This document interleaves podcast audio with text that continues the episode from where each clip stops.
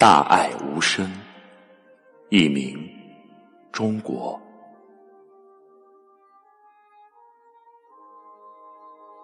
有一天，你会发现，爸妈再也辅导不了你的功课。有一天，你会发现，原来快步如飞的他们，被你拉得老远，而气喘吁吁。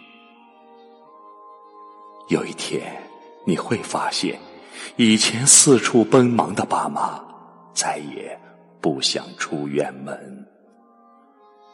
有一天，你发现，爸妈总是无力的斜靠着椅子，不停的打瞌睡。你就会懂得，岁月让他们失去了什么，他们让你什么。